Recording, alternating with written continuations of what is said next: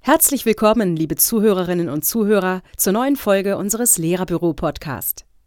Unser Thema heute: Zeit verschwenden oder Zeit gewinnen.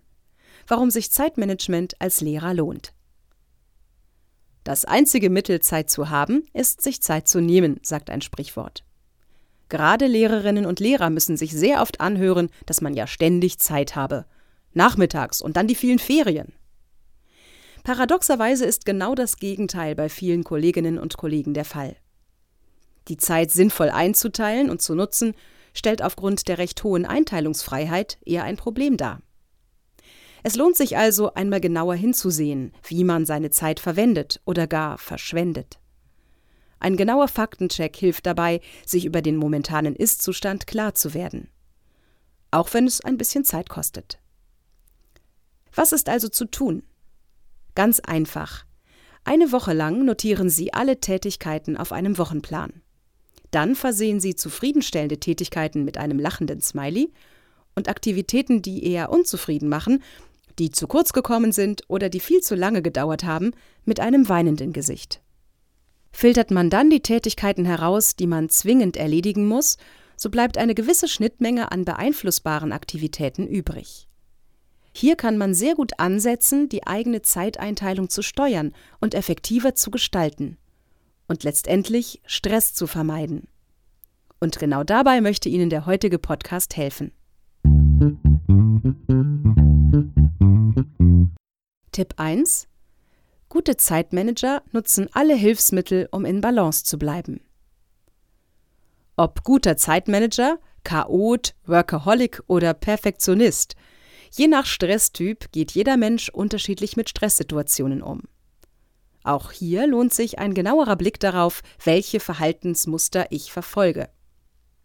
Bin ich eher jemand, der ein vollkommen durchgeplantes Arbeits- und Privatleben präferiert oder eher eine Person, die permanent über die eigene Kraft hinaus schuftet? Habe ich Angst zu versagen? Oder brauche ich das Gefühl der Anerkennung, um den größten Stress bewältigen zu können?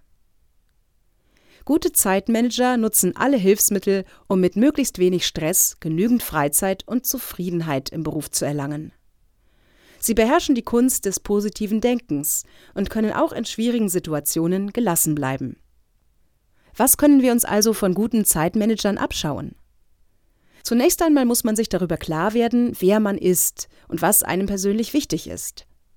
Stellen Sie sich die Frage, welche Beziehungen sind mir so wichtig, dass sie zentral viel Zeit beanspruchen dürfen? Gibt es Kolleginnen und Kollegen oder Bekannte, die ich ein wenig aus dem Fokus meiner Wichtigkeitsliste rücken darf? Welche Aufgaben sind mir momentan besonders wichtig? Wie kann ich die wichtigen Angelegenheiten deutlicher in den Mittelpunkt meiner Aufmerksamkeit stellen? Welche Felder habe ich überhaupt um mich herum? Da gibt es Familie und Freunde, Kolleginnen und Kollegen und das Lehrerdasein, Hobbys und Gesundheit. Wie groß ist der jeweilige Anteil an meiner zur Verfügung stehenden Zeit, den ich für all diese Kontakte und Aktivitäten aufwende?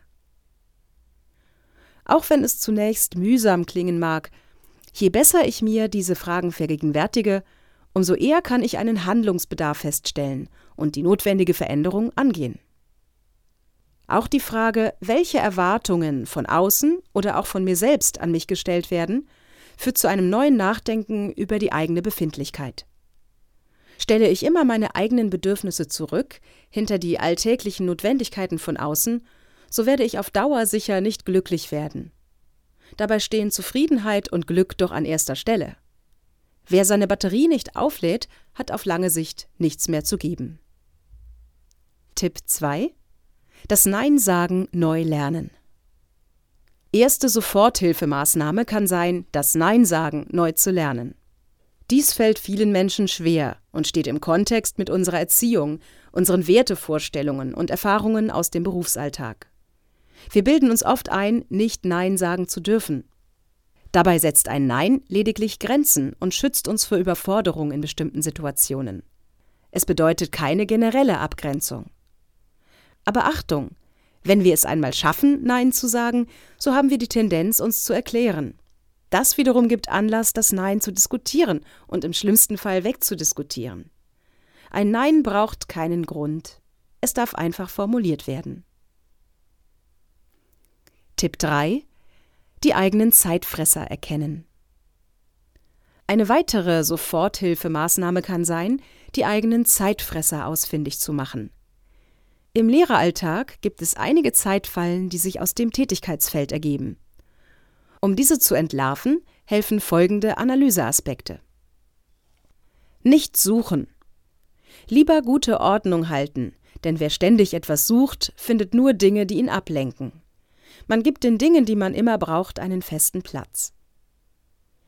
Nicht aufschieben, sondern To-Do-Listen machen und Prioritäten setzen.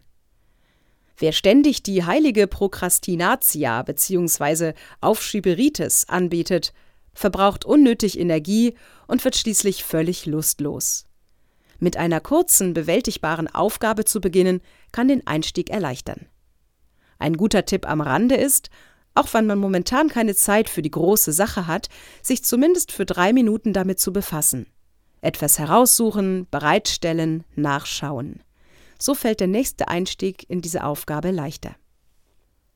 Nicht ablenken, sondern feste Rituale und Regeln für das häusliche Arbeitszimmer einführen.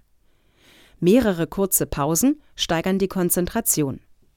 Aber im häuslichen Umfeld haben Lehrerinnen und Lehrer die Tendenz, sich im privaten Bereich zu verlieren und diesen sogar mit dem Arbeitsanspruch zu vermischen.